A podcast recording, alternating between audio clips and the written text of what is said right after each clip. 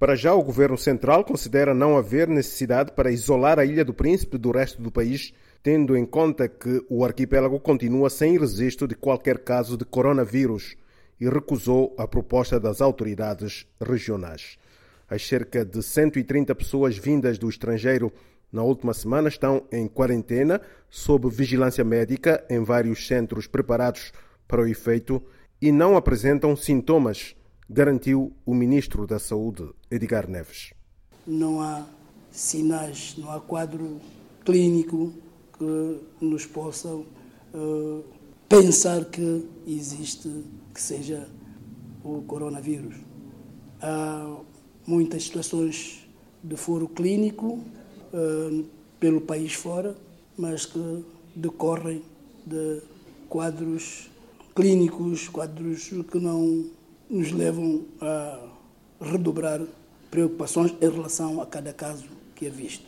Ainda assim, as autoridades sanitárias decidiram iniciar a colheita de amostras para despiste da doença no estrangeiro. Edgar Neves anunciou que o país irá receber, a partir desta quarta-feira, ajudas da OMS, Organização Mundial da Saúde, e da Fundação Alibaba, através da União Africana, para fazer face à pandemia do Covid-19.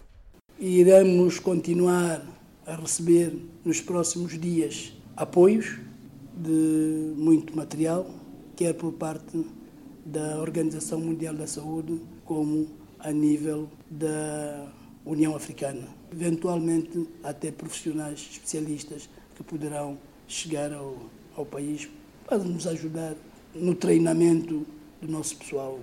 Os portugueses e outros cidadãos estrangeiros retidos no país serão repatriados esta quinta-feira num voo da TAP Portugal de cariz humanitário autorizado para o efeito, anunciou o porta-voz do governo, o secretário de Estado da Comunicação Social, Adelino Lucas.